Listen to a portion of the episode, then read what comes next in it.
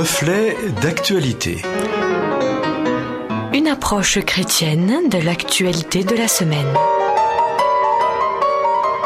Pour la réflexion de ce jour, c'est un plaisir d'accueillir euh, Éric Denimal à notre micro. Pasteur de formation, Éric Denimal est également journaliste et auteur de nombreux ouvrages, parmi eux le plus récent étant le zapping de la Bible que nous vous présenterons en fin de cette chronique. Une fois n'est pas coutume dans ma façon d'intervenir euh, dans cette rubrique reflet d'actualité, je vais commencer par faire référence à une histoire biblique. Vous allez vous dire que Bible et actualité, ce n'est pas évident, sauf si on fait de l'acrobatie ou de la haute voltige. Mais je pense que vous allez peut-être changer d'avis, en tout cas, je l'espère un peu. Cela se passe dans un temps très lointain, lorsque le peuple hébreu avait été réduit à l'esclavage en Égypte sous la domination sévère du pharaon de l'époque.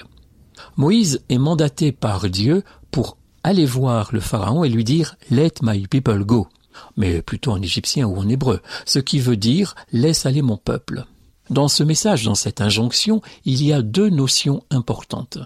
Rends la liberté à mon peuple, mais aussi que mon peuple soit libre pour adorer son Dieu. Le Pharaon refuse. Peut-être a-t-il besoin de cette main-d'œuvre à bon marché, mais surtout, il redoute que ce peuple devienne un peuple ennemi, et c'est la raison première qui l'a poussé d'ailleurs à réduire ce peuple en l'affaiblissant sous le poids de corvées éreintantes. C'est alors que pour faire fléchir le Pharaon, les fameuses plaies d'Égypte entrent dans l'histoire.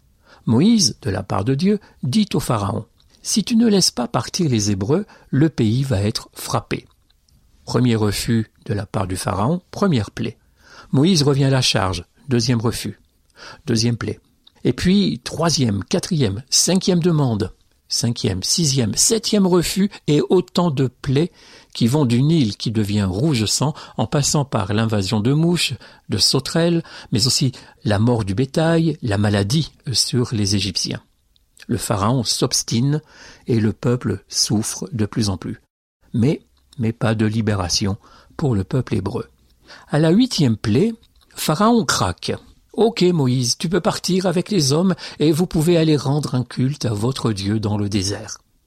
Cette fois c'est Moïse qui refuse. Non, pas seulement les hommes, dit-il. Et c'est l'impasse. À la neuvième tentative de Moïse, le Pharaon fait une nouvelle concession. Ok, partez, hommes, femmes et enfants. Et Moïse répond par la négative encore. Il veut que le peuple quitte l'Égypte, certes, mais avec leurs animaux et leur bétail. Sinon, comment survivre dans le désert? Et c'est seulement à la dixième demande et la dixième plaie que Pharaon lâche totalement prise, et que les Hébreux peuvent enfin quitter l'Égypte avec leur bétail, pour une traversée du désert qui sera encore une longue aventure. Pourquoi vous parlez de cette histoire aujourd'hui? Eh bien parce que notre époque est réduite dans ses libertés. Liberté de déplacement, liberté d'association, liberté d'expression, liberté de parole, liberté de conscience. Pharaon, représentant le pouvoir absolu, a tendance à réduire les libertés et à soumettre le peuple pour le dominer. L'aspiration populaire veut sortir de l'esclavage, des esclavages. Et lorsque vient la huitième plaie, le Pharaon autorise en partie la sortie. On peut imaginer que Moïse a gagné, qu'il a réussi à faire fléchir l'autorité. Certes, ce n'est pas tout à fait ce qu'il espérait, mais c'est déjà une victoire. Or, Moïse n'accepte pas ce compromis. De fait, il refuse que la liberté qu'il espère demeure dans le cadre du puissant qui domine. Parce que finalement, ce qu'accorde le Pharaon n'est pas la liberté, mais une liberté encadrée. Là où certains se féliciteraient d'avoir un peu gagné, Moïse refuse la limitation. Et lorsque la neuvième plaie intervient, Pharaon lâche encore du lest. On croit que tout est acquis pour les Hébreux. Mais Moïse ne se laisse pas encore avoir. C'est tout ou rien, dit-il. Ce n'est pas à l'État de décider des limites de la liberté.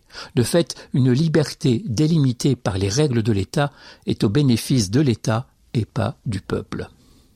J'imagine que vous discernez un peu ce qui est dit ici et qui, du coup, trouve un chemin dans la lecture de notre temps et des circonstances dans lesquelles nous sommes. Et vous vous dites, oui, bien sûr, mais si l'État ne peut plus intervenir pour définir ce que sont les libertés et jusqu'où elles peuvent aller, c'est la porte ouverte au libertinage, aux abus et même à l'anarchie. Oui, mais, oui, mais lorsque le peuple hébreu est enfin libre, libéré de l'esclavage de l'Égypte, et qu'il se retrouve cheminant vers la terre promise, vers la liberté, la deuxième chose qu'il reçoit de Dieu après la libération, c'est la loi. Moïse, le libérateur sur le mont Sinaï, rencontre le Dieu sauveur qui donne dans la foulée les dix commandements pour le peuple libéré. La liberté a besoin, malgré tout, d'un cadre. Mais la différence entre Pharaon et Dieu, c'est que l'un impose un cadre qui ressemble à une prison et l'autre un cadre qui ouvre sur l'horizon. Le Pharaon haïssait tandis que Dieu aimait. Voilà de quoi méditer, confiné ou pas.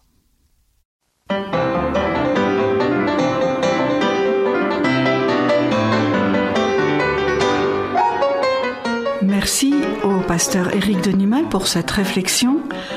Nous vous rappelons, amis auditeurs, que les scripts de ces chroniques reflets d'actualité sont toujours disponibles sur simple demande. Et puis, comme promis, je vous rappelle ce livre récent d'Éric Denimal, Le zapping de la Bible. Alors, zapping, cela veut bien dire ce que ça veut dire, c'est-à-dire que vous passez d'une question à une autre, comme euh, qui aurait rédigé l'Ancien Testament, qu'est-ce que la Septante, qui sont les descendants d'Abraham, d'où viennent les grandes fêtes juives et chrétiennes? Eh bien, c'est à toutes ces questions et à bien d'autres que le zapping de la Bible répond grâce à Éric Denimal qui a fait pour nous un travail très fouillé. Vous trouverez cet ouvrage paru aux éditions Larousse dans toute bonne librairie, bien sûr.